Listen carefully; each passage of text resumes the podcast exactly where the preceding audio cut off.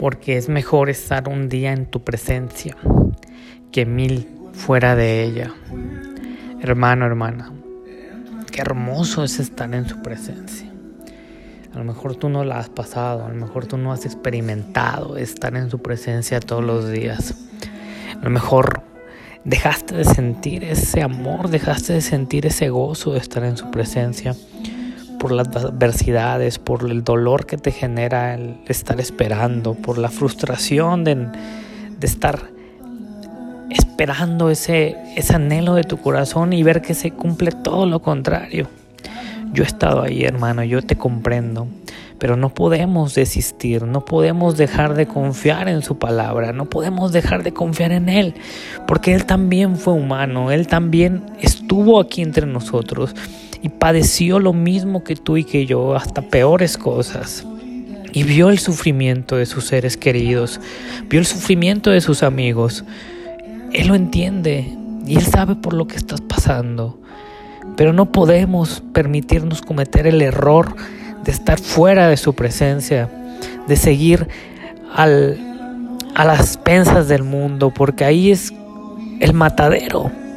Y a lo mejor es la causa del por qué te sientes así todos los días, porque esperas recibir, es que ese alguien se llene en tu corazón, pero sigues sintiéndote vacío y buscas encontrar esa llenura de tu corazón con cosas vanas, como por ejemplo la riqueza, una relación, objetos, pertenencias, no sé, títulos. Y por más que lleguen no puedes encontrar la paz en tu corazón. Y a veces necesitamos encontrar esa conciencia y proclamar lo que dijo David en Salmos, que es mejor estar un día en su presencia que mil fuera de ella. Fíjate qué tan fuerte es lo que estaba declarando el rey David. Y tú me podrás decir, pero es que David era el rey, era el todopoderoso en ese momento, era muy fuerte. Y no, tú debes de leer lo que pasó el rey David. Tú debes de entender que él fue un hombre, un pastor joven, que fue llamado, que enfrentó a un Goliat, aunque todos estaban en contra de él, aunque todos le decían que no iba a poder, y aunque él mismo, rey Saúl, le estaba entregando sus armas para que combatiera contra Goliat. Hay veces en la vida que la gente te está entregando sus experiencias, sus perspectivas, su interpretación y cree que dándotelas te van a ayudar. Y no, no te ayudan, te perjudican porque es más pesado.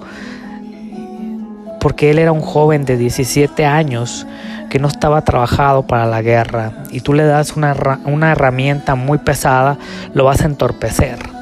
Hay veces en la vida que las personas te quieren entorpecer con un buen deseo, un buen sentimiento de quererte ayudar, pero no te están ayudando, te están perjudicando. Es ahí donde debes de tomar la determinación en tu vida de decir, no quiero tus herramientas, te agradezco, pero yo voy a seguir confiando en Dios. Y es a lo mejor lo que tú y yo nos falta entender, que necesitamos confiar como confiaba David. Por algo la escritura dice que él era el hombre conforme al corazón de Dios. ¿Y cómo es el corazón de Dios? Es noble, es justo, es misericordioso, es amoroso, es restituible. Sobre todo, es nuestro Salvador. Y Él quiere que tengas ese corazón, que mantengas esa pureza de tu corazón, que aunque estés viviendo adversidades, puedas encontrar la paz en Él, puedas encontrar ese suspiro, ese aliento, esas fuerzas, esa renovación todos los días, pero en su presencia, porque alejados de Él es imposible hacerlo. Y créeme, hermano, hermana, te vas a dar muchos topes en la cabeza si no estás en su presencia. Porque estar fuera de su presencia nos arroja a ti y a mí como hijos de Dios a los lobos, a los leones voraces y nos estaríamos poniendo en más peligro todavía.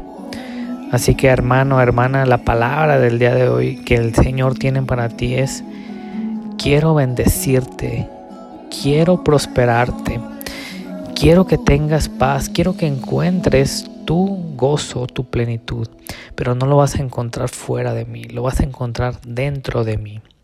Así que hermano, hermana, hoy este día reconócelo como tu Salvador, reconócelo como tu Señor y permítele, permítele ejercer esa fuerza en tu vida. Permítele que Él limpie, que Él quite lo que tenga que quitar, no te aferres a nada, deja que Él trabaje y confía en el Señor plenamente. Y haz como David, que comprendió que fuera de sus atrios, fuera de su presencia, era mucho más difícil. Envíale esta píldora a alguien que esté atravesando un momento difícil en su vida. Envíasela a alguien que tú ames, que tú respetes, que tú creas que le pueda beneficiar. No te quedes con esta bendición. Te mando un fuerte abrazo y bendiciones, hermano, hermana.